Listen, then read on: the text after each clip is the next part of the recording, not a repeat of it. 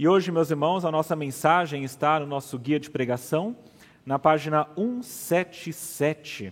Hoje, na verdade, é o encerramento da série de sermões que eu tenho feito sobre a fé, que foi grandemente baseada em Hebreus no capítulo 11, e agora no, em Hebreus capítulo 12, versículos de 1 até o versículo 3, existe mais um pedacinho que eu gostaria de tratar com os irmãos, que trata sobre nós vivermos pela fé e agora olhando para Jesus. Meus irmãos, para iniciar nesse, nesse tempo de pensamento, eu gostaria de lembrar aos irmãos uma verdade grandiosa. A verdade é que quanto mais longo e quanto mais demanda esforço, mais difícil é para nós continuarmos até o fim de qualquer coisa.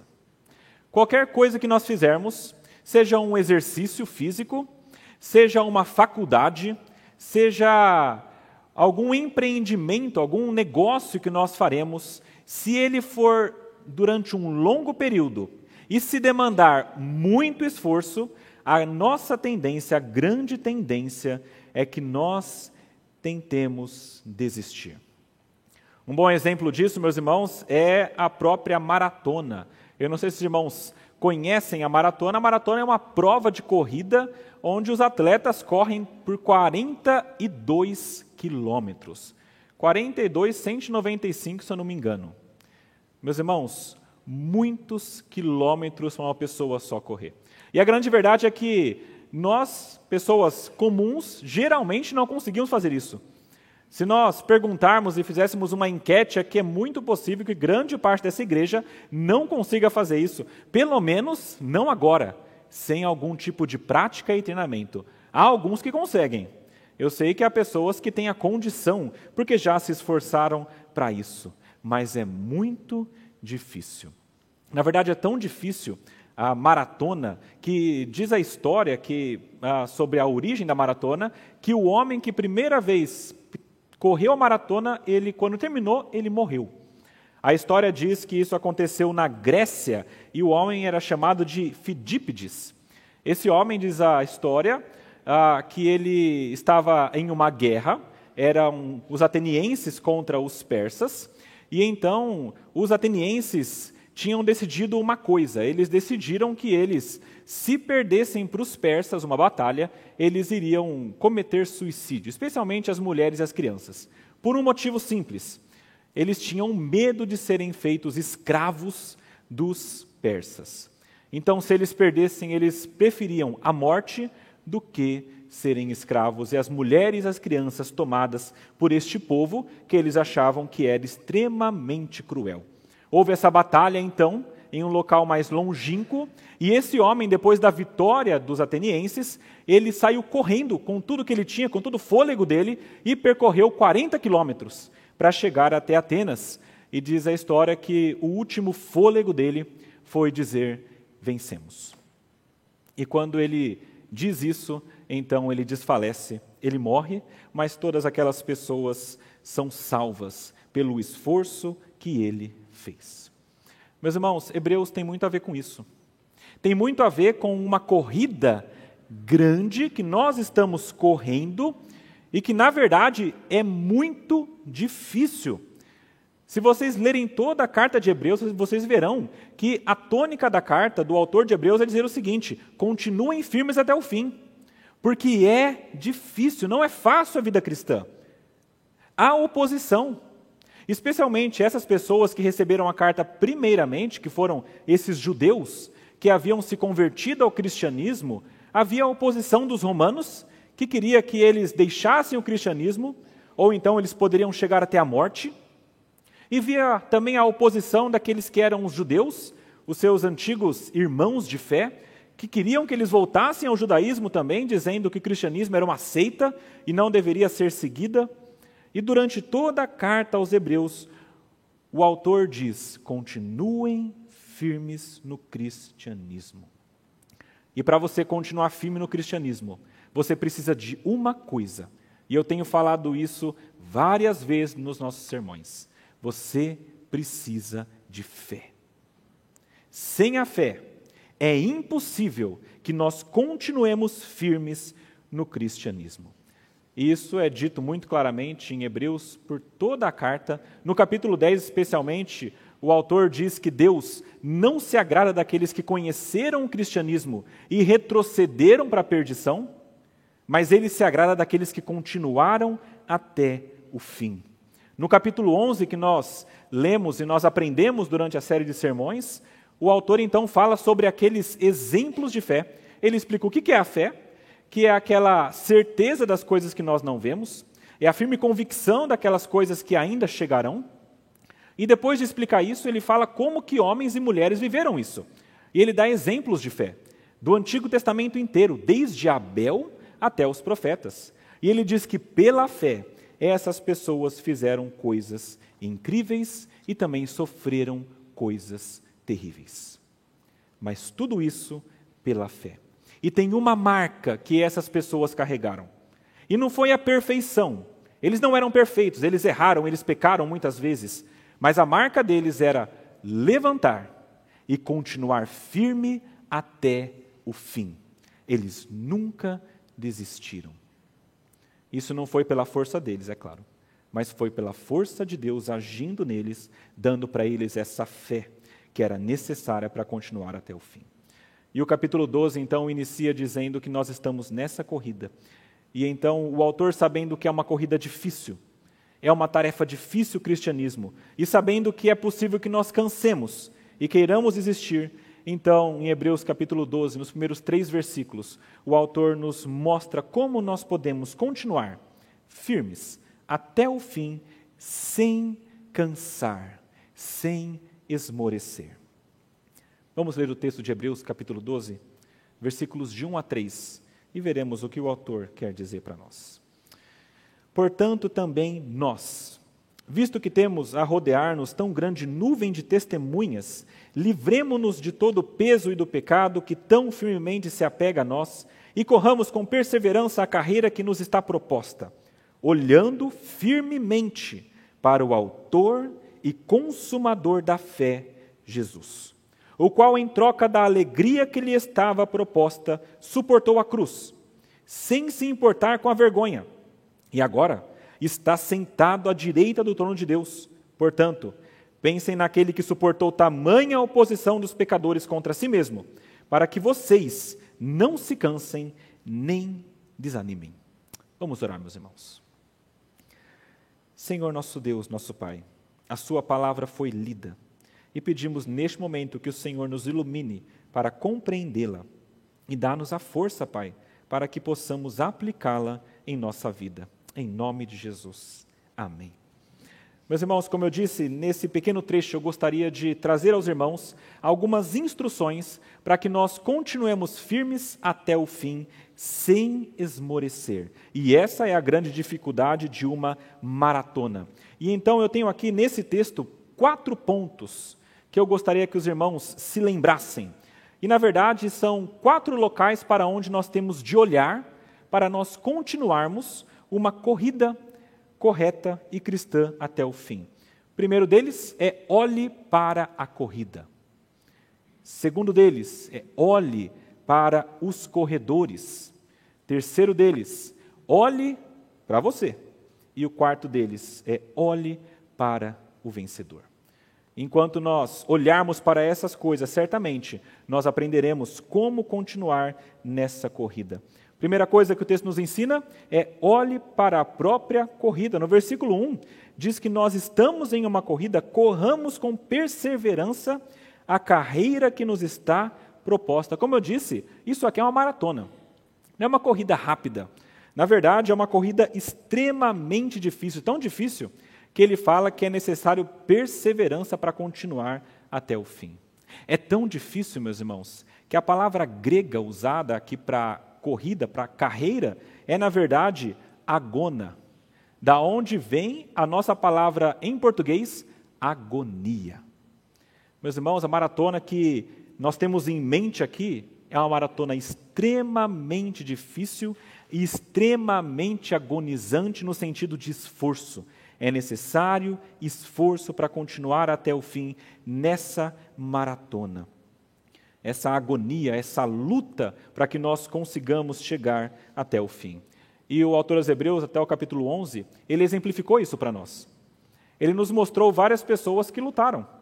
Ele nos mostrou, por exemplo, a, nós temos o caso de, de alguns homens que foram apedrejados pela sua fé. Nós temos exemplos de alguns homens que foram mortos ao fio da, ao fio da espada, outros homens que foram cerrados ao meio. Nós temos vários exemplos de pessoas que sofreram por causa da fé, mas pela fé eles foram até o fim. A grande verdade, meus irmãos, é que essa carreira, essa corrida, essa maratona que nós estamos dentro é extremamente difícil. E se nós pensarmos um pouquinho na nossa vida cristã, a gente sabe que isso é verdadeiro. Se você olhar um pouco para a sua vida cristã, você verá que não é uma vida tão fácil quanto muitas igrejas pregam. Ela é fácil. Será que ela é sem problemas? Será que é fácil nós termos a disciplina para lermos a Bíblia todos os dias, para orarmos todos os dias, para dominarmos a ira quando ela aparece, para dar a outra face quando é necessário, para ajudar o necessitado quando ele carece de nossa ajuda? Será que é fácil quando nós temos de lidar com lutos e com lutas também? Será que é fácil a vida cristã nesses momentos? Será que é fácil permanecer na fé, mesmo quando vêm as dúvidas? A grande verdade é que a vida cristã não é fácil. Nós temos também perseguições. Naquele tempo houve perseguições, como eu disse, a ponto de tirar todas as coisas deles, a ponto de colocá-los em perigo físico, a ponto de levá-los à morte, para que fossem espetáculo, que fossem comidos pelos leões. Essa perseguição eles sofreram naquele tempo. E nós hoje sofremos também. Talvez não dessa magnitude, talvez não física, não aqui no Brasil, pelo menos, mas nós sofremos perseguições sim. Perseguições de ordem psicológica, de ordem social. A perseguição hoje não é física como naquele tempo, mas certamente nós sofremos oposição. Mas enquanto nós corremos essa corrida, nós temos de ficar firmes. Mesmo porque essa corrida tem um final. Essa corrida tem um alvo. E é para lá que nós estamos indo. É para esse alvo, para esse alvo que nós estamos caminhando. Não é simplesmente um correr. Eu estava lembrando esses dias daquele filme Forrest Gump. Eu não sei se vocês já assistiram, mas é muito engraçado. O Tom Hanks, que é o ator principal, chega uma hora que ele decide: vou correr. E ele começa a correr. E ele vai correndo, correndo, correndo, se esforça, se esforça, e aí o pessoal começa a seguir ele, começa a perguntar: e aí, por que você está correndo? Qual que é? Você tem alguma alguma causa que você está defendendo. E ele falou assim: ó, naquele dia, sem motivo algum, eu comecei a correr. E quando vieram perguntar para ele, ele falou: eu tive vontade de correr. Meus irmãos, não é essa a corrida que nós estamos dizendo aqui. Não é uma corrida sem alvo. É uma corrida que tem um alvo e nós estamos indo para lá. O alvo dessa corrida nós sabemos, é agradar a Deus com tudo o que nós temos e nós termos ao final disso a alegria eterna ao lado de Deus.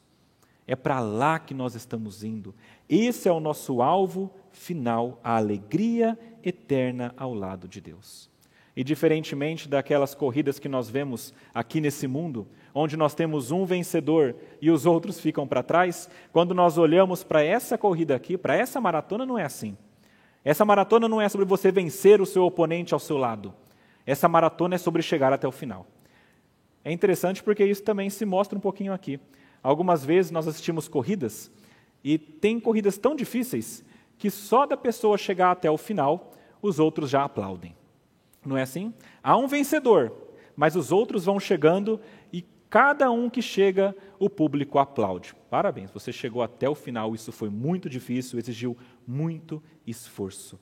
Essa corrida que nós estamos correndo não é para ter um vencedor, mas é para que nós todos cheguemos até o final. E as pessoas que estão incluídas nessa corrida, meus irmãos, são todos os cristãos. Aqui o texto que nós lemos fala que existe algo que nos está proposto. Essa corrida já está proposta a todos aqueles que creem em Deus. No momento em que você crê em Jesus, entrega sua vida a Jesus e você diz: Eu sou um cristão, você professa a sua fé, você foi incluído na corrida. E agora você tem que ir para frente. Agora você já deve continuar junto com o povo que está correndo. E você deve ir até o final. E, meus irmãos, isso aqui começa a levantar algumas questões. A primeira delas que eu queria trazer para nós pensarmos é: se você está nessa corrida, você tem desejo de continuar nela até o final?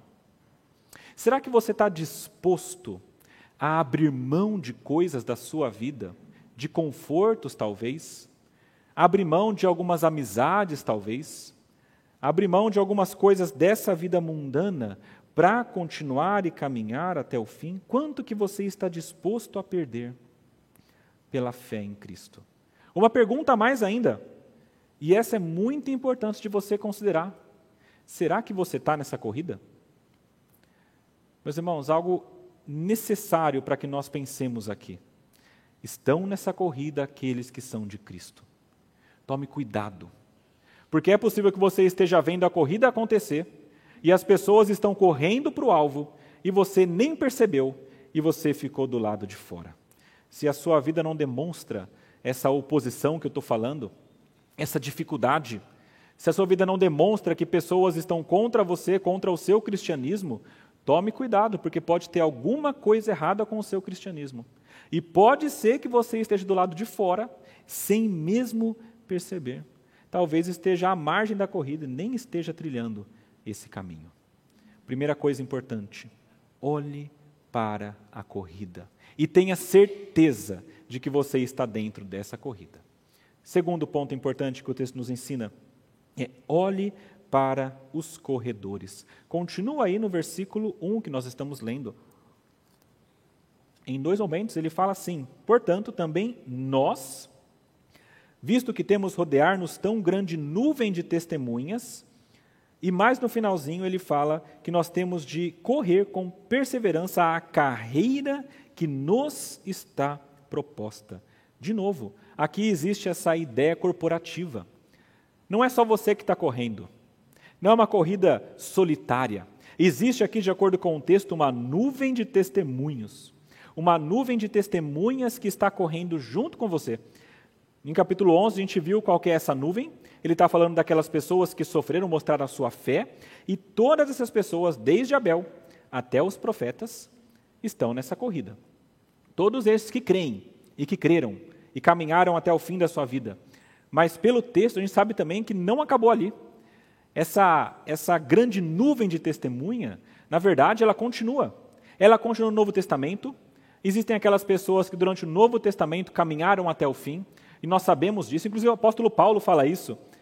Não é? Ele fala que ele batalhou aquela batalha que ele deveria batalhar. Ele chegou ao fim da sua carreira e ele fez com fé.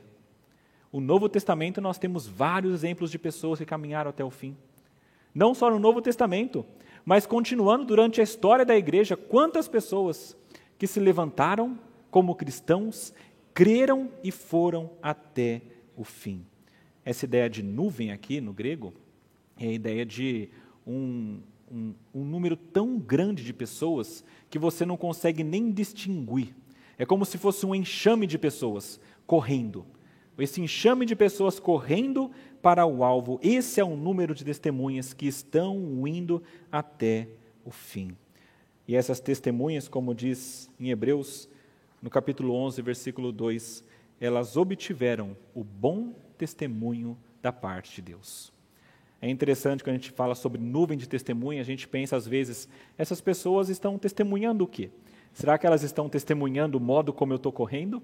Será que elas estão testemunhando a minha vida?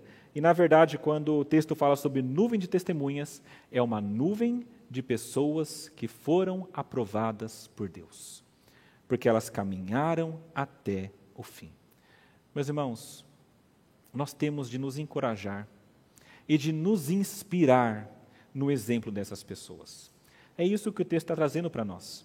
Nós precisamos olhar para essas pessoas que creem e que creram e que foram tão fiéis a Deus e inspirar a nossa vida para ser como dessas pessoas. Meus irmãos, eu fico imaginando quando Filipe, pela primeira, primeira vez, conseguiu concluir a corrida. E ele chegou, concluiu os 40 quilômetros, chegou ao fim e morreu. E eu fico imaginando as pessoas que ficaram sabendo disso e falaram: é possível correr 40 quilômetros? E é interessante quando a gente percebe que as pessoas, ao verem que era possível, começaram a fazer disso um esporte e começaram a correr 40 quilômetros, 42 quilômetros ou mais. E é interessante que eles começaram a fazer isso, tudo porque essa pessoa inicialmente fez pela primeira vez. E elas começaram a fazer atrás. Meus irmãos, quando nós vemos pessoas que conseguiram, que chegaram lá, isso nos inspira e nos anima. Saber que alguém conseguiu, saber que é possível, é algo que nos encoraja. Saber que alguém foi até o fim é algo que nos encoraja, porque faz saber que vale a pena ir até o fim. O autor dos Hebreus quer que nós olhemos para essas pessoas que correram a carreira e que estão correndo a carreira.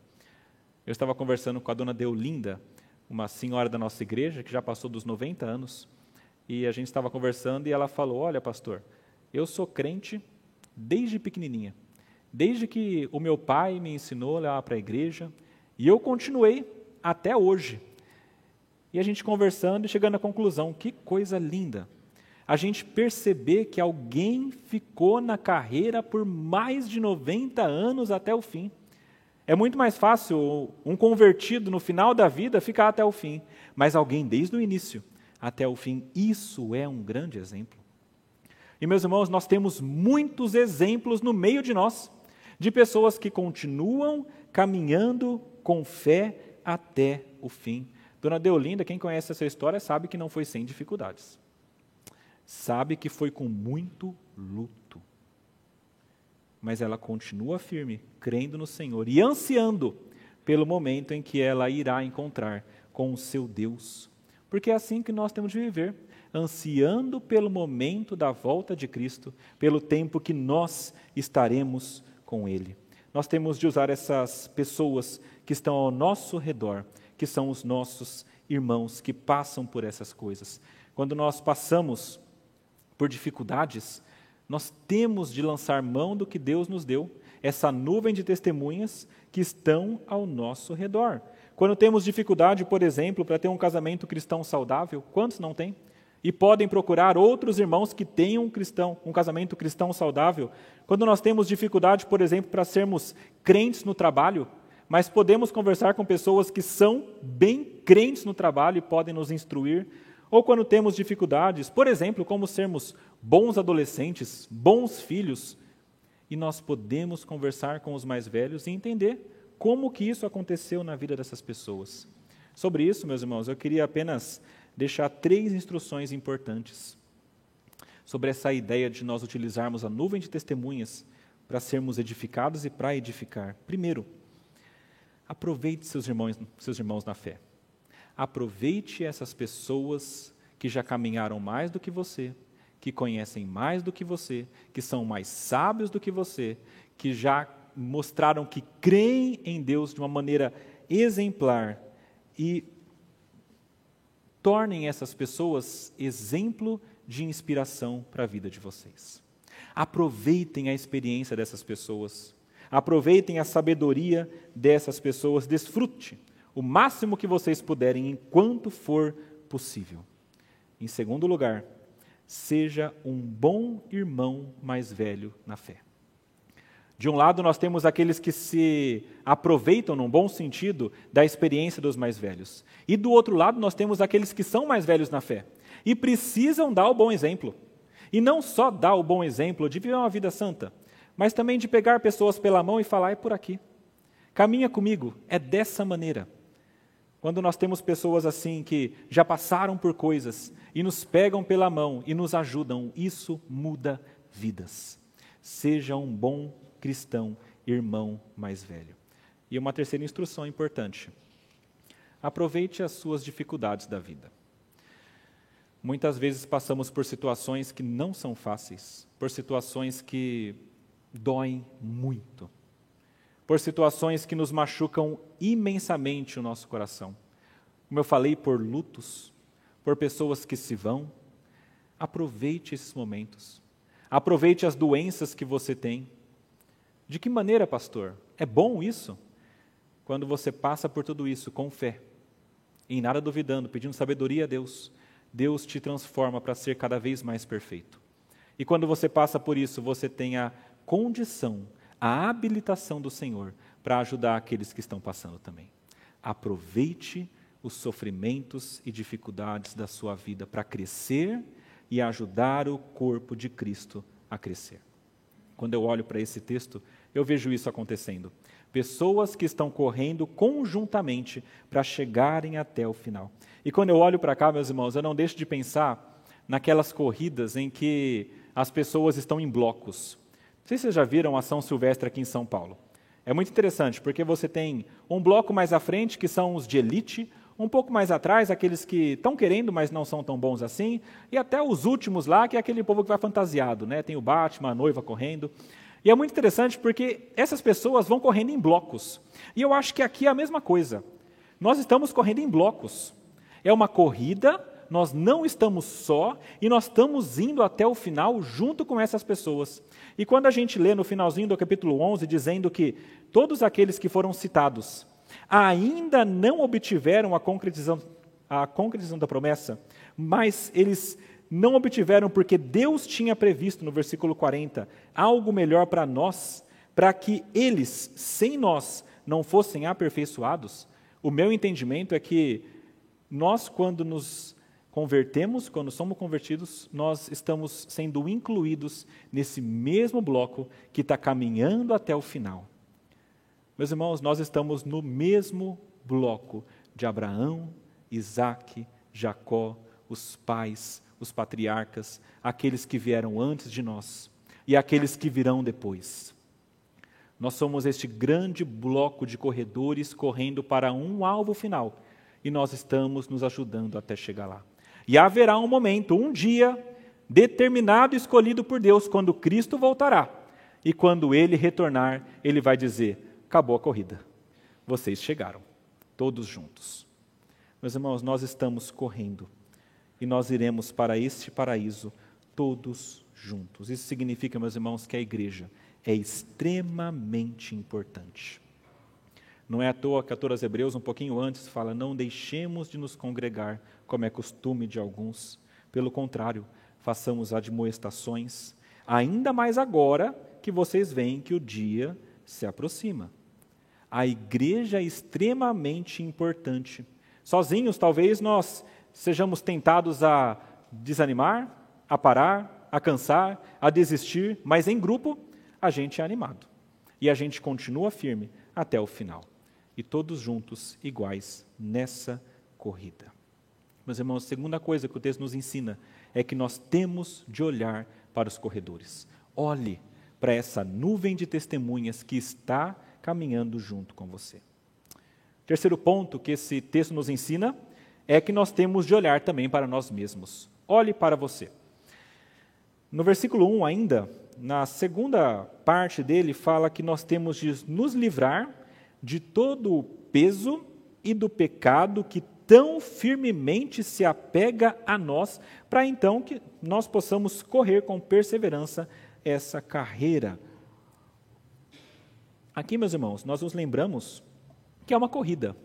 E se tem uma coisa que atrapalha um corredor, é o sobrepeso. Uma das possibilidades para essa palavra de se livrar do peso, se referindo ao corredor nessa corrida, nessa figura de linguagem, são aquelas pessoas que querem correr, mas estão um pouco acima do peso, literalmente, um pouco mais gordinhos. E essas pessoas um pouco mais gordinhos, elas vão ficar para trás. Elas não vão conseguir chegar até o fim. Eu não sei se vocês já viram devem ter visto, é claro, mas corredores de maratona.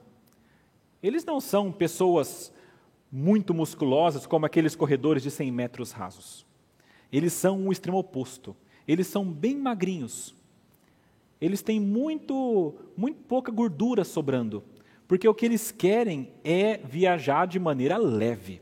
Eles não querem nenhum peso atrapalhando. Quanto mais peso, mais força tem que fazer.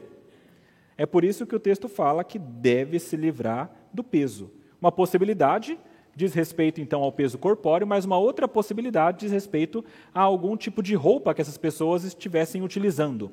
Os irmãos sabem que na Grécia Antiga, ah, o modo de se participar de alguma competição muitas pessoas participavam de maneira nua ou então com alguma peça de roupa bem leve, para que não tivessem nada impedindo o seu desempenho. E aqui é essa ideia: tire todo o peso. Eu acho interessante pensar aqui sobre o peso e, e olhar para isso aqui é, de maneira separada do pecado. Alguns comentaristas colocam junto e outros colocam de maneira separada. Eu vejo de maneira separada que ele fala sobre o peso e depois fala sobre o pecado. E ele coloca como duas coisas diferentes. Uma das possibilidades para esse peso, ah, isso o John MacArthur fala, e é bem interessante, é que se refere ao legalismo do judaísmo. Se a gente olhar o texto, faz sentido. Afinal, eram judeus que estavam sendo chamados de volta ao judaísmo, e então o autor aos Hebreus fala: joga fora todo o peso, porque isso é pesado demais. Agora vocês estão em Cristo, isso é mais leve. O fardo, o jugo de Cristo é leve, é suave, diferente do judaísmo, que era pesado. Inclusive, lá em Atos 15, nós temos aquela discussão no primeiro concílio da igreja, onde eles estavam discutindo. E aí, os que não são judeus, quando eles vierem a crer em Cristo, nós vamos exigir que eles sejam circuncidados ou não? E então a palavra de Pedro foi: não façam isso.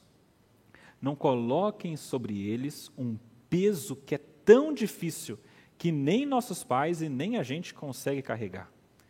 O judaísmo era um grande peso. Uma possibilidade é que se refira então a algumas religiões legalistas que focam nas boas obras, dizendo: não é isso que vai te salvar. A outra possibilidade é que se refira a todo tipo de peso que atrapalha o bom desenvolvimento da vida cristã. E aí, meus irmãos, cada um pode refletir na sua vida.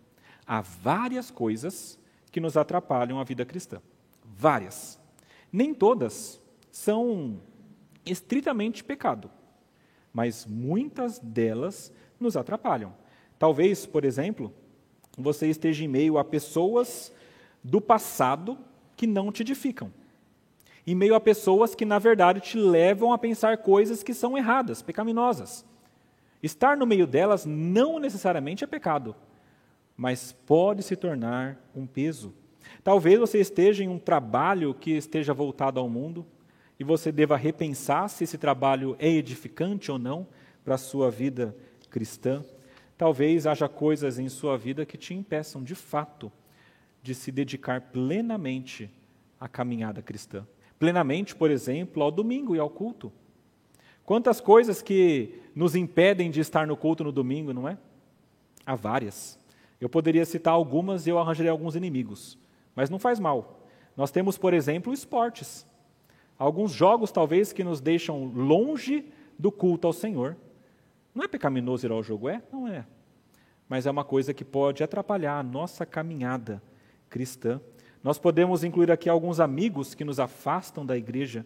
Podemos incluir, aqui alguns trabalhos que nos afastam do culto também. Não é necessário que você deixe seu emprego imediatamente, mas é sempre bom procurar boas alternativas para estarmos no culto do Senhor.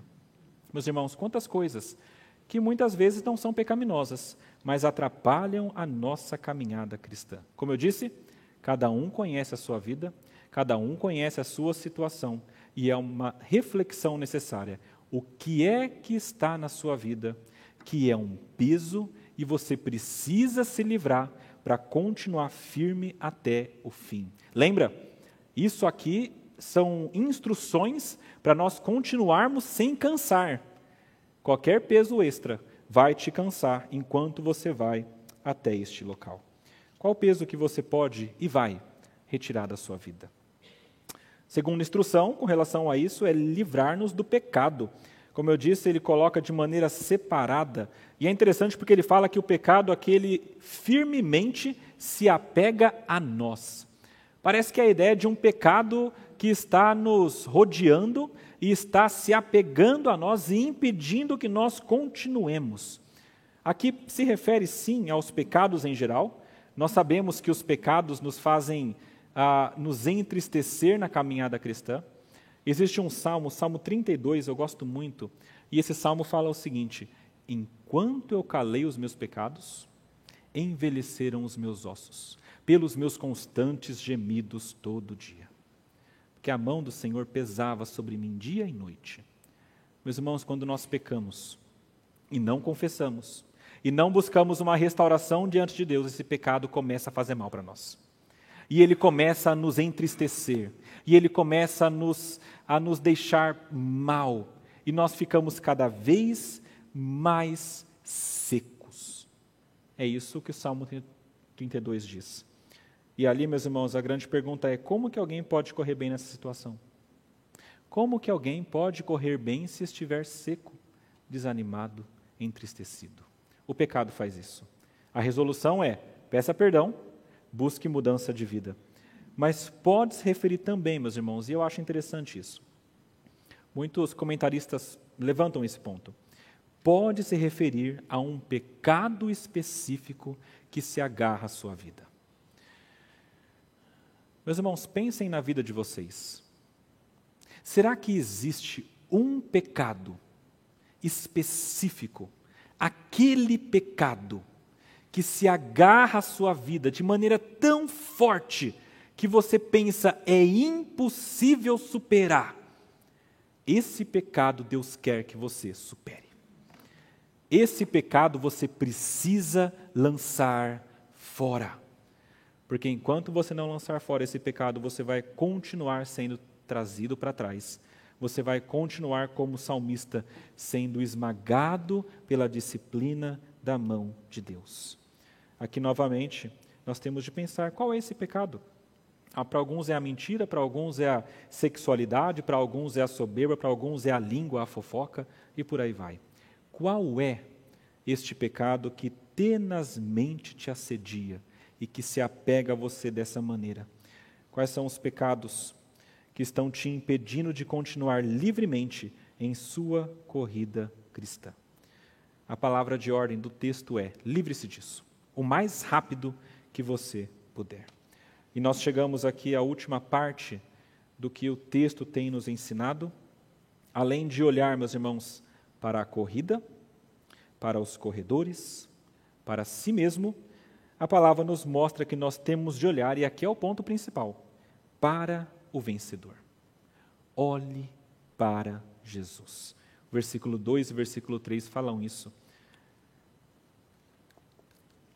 Diz assim a palavra de Deus: Olhando firmemente para o Autor e Consumador da fé, Jesus, o qual, em troca da alegria que lhe estava proposta, suportou a cruz, sem se importar com a vergonha, e agora está assentado à direita do trono de Deus. Portanto, pensem naquele que suportou tamanha oposição dos pecadores contra si mesmo, para que vocês não se cansem nem desanimem. A palavra aqui para olhar para Cristo é olhar firmemente. É a ideia de você olhar fixamente e nada ao redor vai distrair o seu olhar. Você vai olhar apenas para Cristo, não de maneira dividida. Não é Cristo e alguma coisa mais, é para Jesus.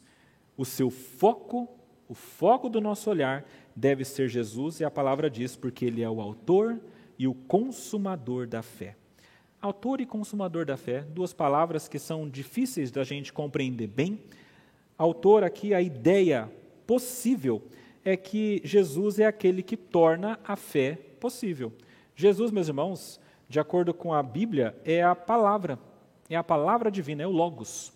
E de acordo com a palavra de Deus também, quando nós ouvimos a palavra de Cristo, isso gera fé no nosso coração. Romanos 10, versículo 17 diz: A fé vem pelo ouvir e ouvir a palavra de Cristo. E Jesus é de fato a palavra de Deus, a palavra encarnada. Desde o Antigo Testamento é a palavra de Deus que gera vida, que gera fé. Eu acho muito bonito aquela imagem, bonita aquela imagem de Ezequiel 37. O vale de ossos secos. Os irmãos conhecem bem essa imagem.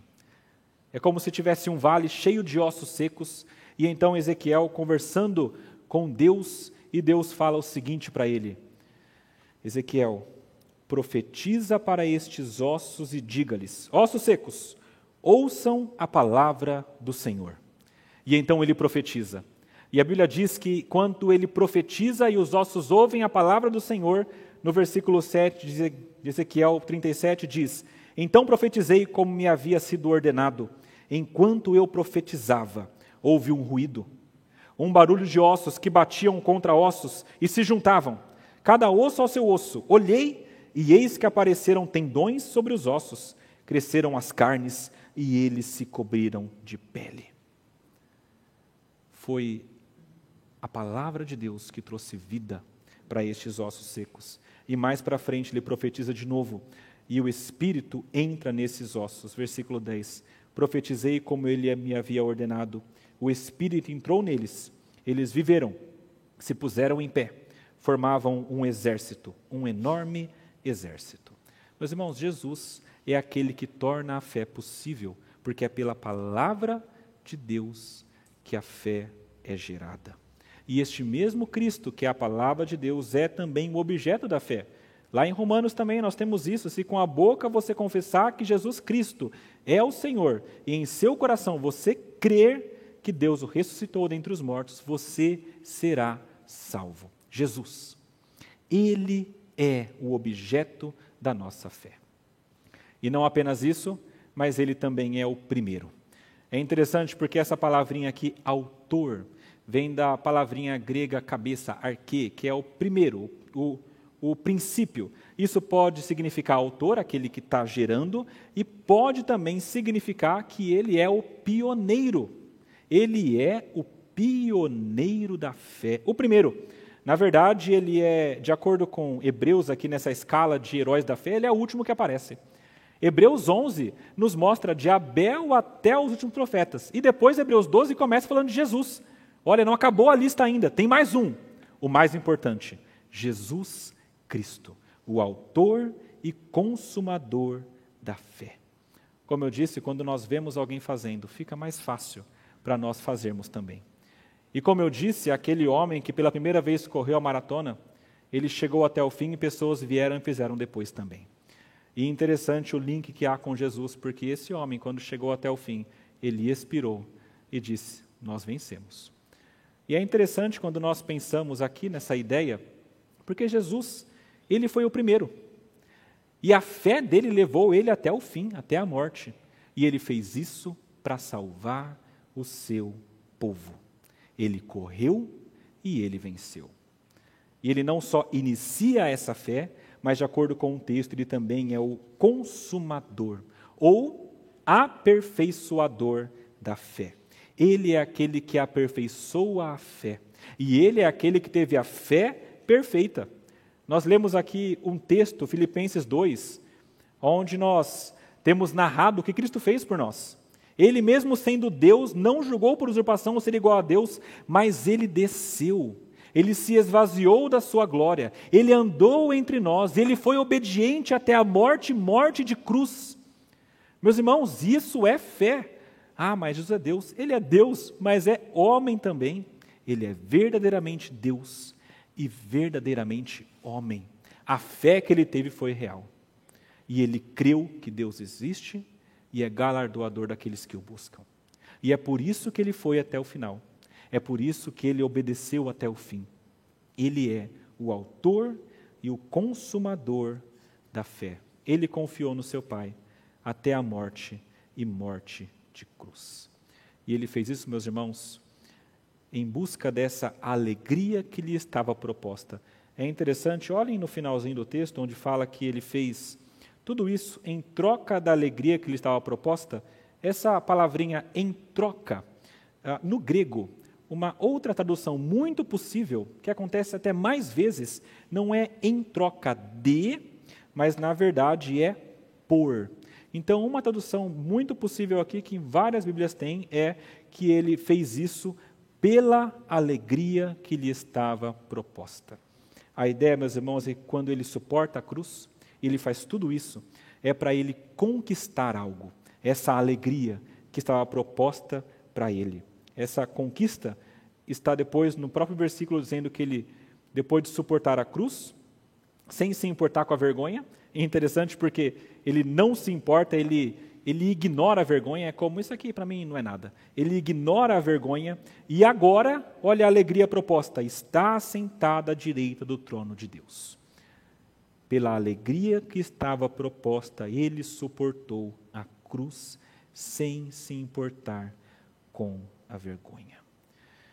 Meus irmãos, nós lemos um trecho do Salmo 22 que nos mostra como este Cristo sofreu para conquistar essa alegria. E a parte mais linda de tudo isso é que esse mesmo Cristo é aquele que, para nós, dá essa mesma alegria, mesmo que nós não tenhamos conquistado. Na verdade, ele conquistou e ele deu para aqueles que estão caminhando até o final. Ele é o nosso maior exemplo, porque ele, como homem, obedeceu até a morte morte de cruz, sem pecado. Ele é o nosso sumo sacerdote, que não apenas nos representa diante de Deus, mas compreende plenamente cada um de nós em nossas dificuldades, e ele é também aquele que nos dá a vida. Meus irmãos, como que nós podemos seguir sem cansar até o fim? A resposta é muito simples. É a resposta que nós damos desde pequenos na igreja: Jesus. Olhe para Jesus. Vamos orar, meus irmãos. Senhor nosso Deus, nosso Pai, nós somos gratos a Ti porque Tu nos mostras a verdade. Somos gratos pela Sua palavra, Pai, que foi deixada como testemunho. Somos gratos, Pai, especialmente, porque nós sabemos que o Senhor enviou o Teu Filho amado a este mundo para morrer por nossos pecados, para nos purificar, para nos dar a vida que nós não merecemos. Nós queremos rogar a Ti, Pai, tão somente que o Senhor mantenha a nossa fé. Dá-nos a graça de crer até o final. Dá-nos a graça de correr essa corrida Dá-nos a graça, Pai, de chegar até este alvo. Ajuda-nos, Pai, porque nós precisamos de Ti. E nós sabemos, Pai, que o Senhor, sendo bondoso como é, o Senhor vai terminar essa obra que o Senhor iniciou. Pedimos, Pai, ajuda-nos em nossas fraquezas, capacite-nos, Pai. Tudo isso rogamos, em nome de Jesus. Amém.